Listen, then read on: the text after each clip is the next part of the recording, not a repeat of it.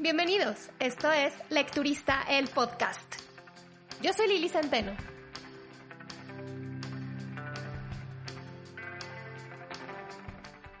Hola, hola, bienvenidos al episodio número 65 y este es el primer episodio que grabo desde mi nueva casa, ya un poquito más tranquila, ya eh, la mayor parte de mis cosas ya están mudadas, entonces quizá en lo que me acoplo y me acomodo a un lugar van a escuchar el audio medio extraño, con eco y todo, porque en este instante les puedo decir que estoy metida en un closet y quizá, quizá se escuche un poco mejor, pero la realidad es de que tampoco se quiera estar yo grabando adentro del closet, quiero eh, adecuar mi oficina o, o, mi estudio un poco mejor para que pues pueda grabar en la comodidad de la silla y del escritorio.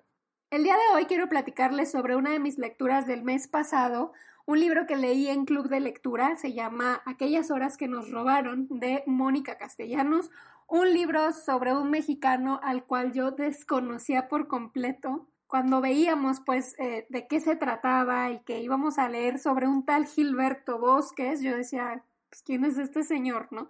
Que, era mexicano y que hizo cosas durante la Segunda Guerra Mundial, cosas positivas para, pues para algunos judíos y también para, para los exiliados españoles de la Guerra Civil. Pero sí, la realidad es de que yo desconocía completamente a, a este señor y cuando terminé la novela me quedé como con esta no solamente yo, sino todas las personas que lo leímos y lo hemos leído, creo que hemos sentido esta responsabilidad de seguir compartiendo la historia de Gilberto Bosques. Entonces, ¿de qué se trata? Aquellas horas que nos robaron.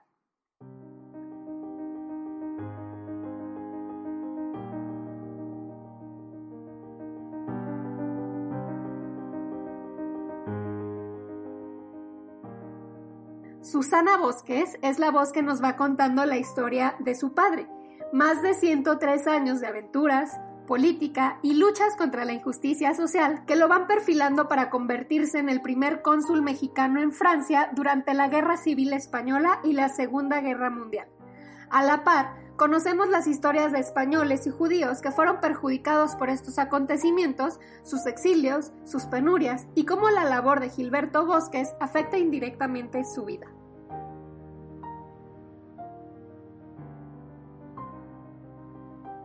Cuando empezamos a leer este libro, una de las cosas o una de las preguntas que más recurrentemente venían a mi cabeza era ¿por qué Mónica Castellanos tenía esta información tan privilegiada y tan desconocida para todos los demás? ¿Por qué ella sí conocía a Gilberto Bosques y yo no? Bueno, resulta que al igual que yo y que muchos de nosotros y quizá muchos de ustedes que, están escuchando este episodio, ella tampoco tenía ni la menor idea de quién era Gilberto Bosques y que hubo un Gilberto Bosques eh, cónsul mexicano en Francia. Esta historia llegó a sus manos por mera casualidad.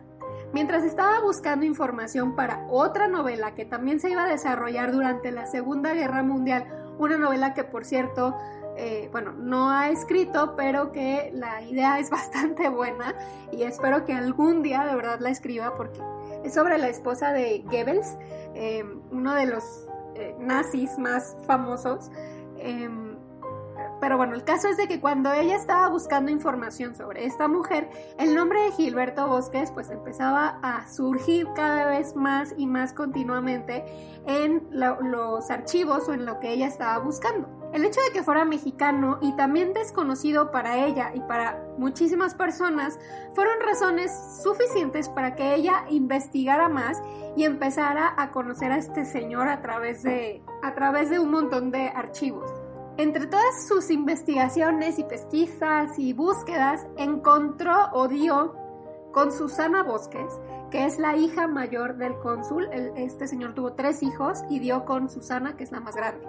Susana le cuenta la historia de su padre y por lo tanto es ella quien en la novela es la que va contando de alguna manera también o nos la va contando a nosotros, es una de las voces narrativas de la historia. No es mi intención arruinárselos, obviamente, no les voy a contar spoilers de nada, pero sí los pongo un poco en contexto de quién era Gilberto Bosques y por qué es importante leer esta novela.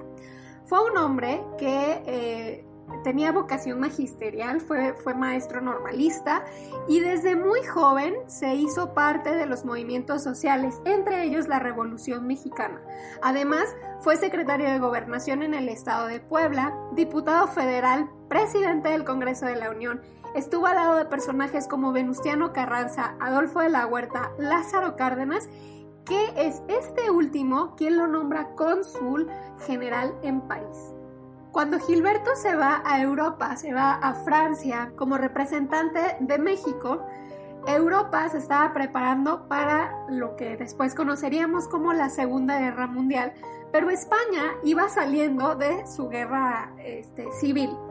Gilberto, como en, su papel de cónsul, llega, pues primero que nada, a defender a, a los mexicanos, ¿no? Si estaban en, en aprietos, si no podían salir, no sé, de, España, si estaban eh, en las ciudades o en los países que empezaba a ocupar Alemania, pues él primero iba a, a ver por ellos. Con el tiempo, Gilberto fue clave para la protección de los refugiados españoles que huían tanto de los nazis como del régimen franquista. Entre otras cosas, su trabajo consistía en expedir visas y ofrecerles o darles la nacionalidad, perdón, la nacionalidad mexicana ah, inmediata a aquellos que, previa autorización e investigación, porque tampoco era tan fácil obtenerla, pues aquellos que quisieran tomarla.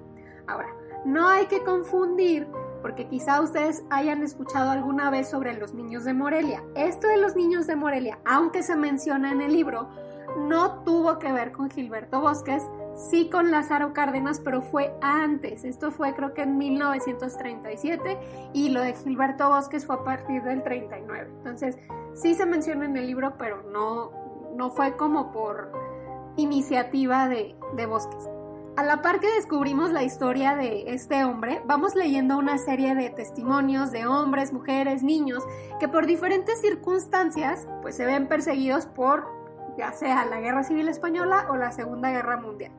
Algunas de estas historias cuentan las experiencias de personajes que existieron realmente, como poetas, como pintores, entre otros. Em, otros son homenajes a las tantas y tantas historias que no se lograron contar que se quedaron pues ahí porque murieron con estos personajes, pero que de alguna manera también eh, fueron del conocimiento de Mónica. Eh, entonces, sí, son historias de ficción basadas en testimonios o cosas que se contaban en los campos de retención o en los campos de concentración en donde tenían a los españoles. Sí es muy importante, que porque a mí me pasó que yo no tenía ni idea de que eso lo iba a, que me iba a pasar en el libro, pero es importante que estas, toda la historia de Gilberto Bosques es como que, que la conocemos, por decir, de inicio a fin. Otras historias las vamos a, leer en un capítulo y no vamos a volver a, a saber de ese relato.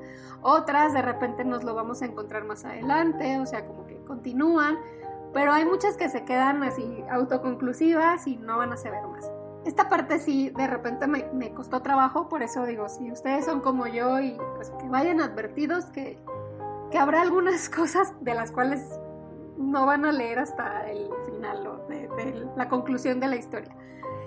Aunque el personaje principal de esta novela es Gilberto Bosques, la historia de Mina y de Francesc es rápidamente toma el control de la novela, ¿no?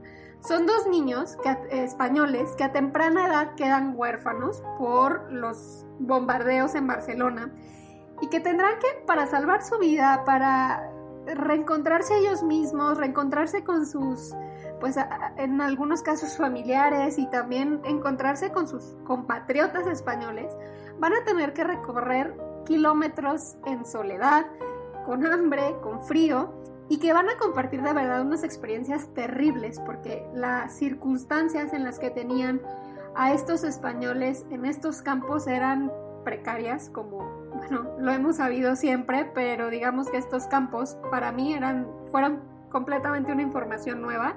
No sabía que habían metido a, los españoles, digamos, exiliados a campos de concentración en, en Francia y pues no eran, digo, no es que esté bien, pero creo que en Alemania pues había barricas, donde dormían 80 en una cama, pero había un techo. En este caso eran pues campamentos al aire libre, entonces sí la situación era bastante complicada para ellos. Es un libro que los invito a leer y que una vez que lo lean les pido que lo compartan porque me parece que es súper, súper importante que se difunda el trabajo de este hombre a quien realmente no conocemos, quizá otras generaciones habían escuchado hablar de él. Yo estuve preguntándole, no sé, a mis papás, tíos y así, y la verdad es que nadie nunca había escuchado hablar de Gilberto Bosques y creo que hizo una labor bastante importante en el extranjero y que puso el nombre de México muy alto, fue un nombre que nunca se le reconoció en México, mm, por un lado por temas políticos, pero por otro lado porque él no quiso, él decía que, esto nos lo contó Mónica Castellanos en la plática que tuvimos con ella, pero él decía que que él, él lo que hizo lo hizo en nombre de México, entonces que si iban a reconocer a alguien, en algún momento pues se lo reconocieran al país. En otros países como en Berlín, en España, en Francia, sí se le reconoce, hay escuelas que llevan su nombre, premios que llevan su nombre, eh, bustos, esculturas, y, y pues no, o sea, aquí estamos como que, pues creo que digo, al menos yo creo, lo empezamos a conocer, pero por este libro. Entonces, el día que decidan leer aquellas horas que nos robaron, por favor, sigan compartiendo la historia de Gilberto Bosques. Muchas veces se le ha comparado con Oscar Schindler y también esto Mónica nos lo decía en la plática. Ella no le gusta que lo comparen con Oscar Schindler porque cree que el trabajo, y creo que tiene razón, el trabajo de Gilberto siempre tuvo el objetivo de ayudar, a lo mejor empezó con sus con los mexicanos y de ahí derivó a muchas otras personas, pero nunca fue la culpa, una motivación de sus acciones como sí lo fue de Oscar Schindler. Me parece que esta novela tiene un valor histórico enorme por esta intención de la escritora de reintroducir a nuestra historia a este mexicano, eh, poco reconocido, como se los digo, y, y, rescatar las historias de los refugiados, de algunos judíos, eh, que, que, pues se quedaron muchas de estas ahí, ¿no? Eh, sobre todo es muy importante o me parece todavía más valioso que quien le haya contado esta historia no fueron unos documentos o no solo fueron unos documentos, sino fue la misma Susana Bosques la que la invitó a conocer y a difundir esta, esta historia. Lo que yo les decía hace un momento no me terminó como que ah, de encantar, me frustraba un poco, era como algunos relatos mm, se sentían inconclusos o de, las, de los cuales yo quería saber más, porque chismosa, ya me conocen, y no llegaba a suceder. Entonces, pues sí, esto me, me, ah, costó mucho trabajo, pero eh, no crean que fue un error ni nada siempre tuvo la intención de, contarse de esta manera porque nos decía eh, la, autora que pues así es la vida, ¿no? Muchas veces nos separamos de la gente y no sabemos qué fue de esas personas nunca más o no sé, eh, salen de un país y ya no tenemos la menor idea de, de lo que fue de sus vidas. Entonces, esto se cuenta con esa intención. Yo en Goodreads lo califiqué con 3.5 estrellas.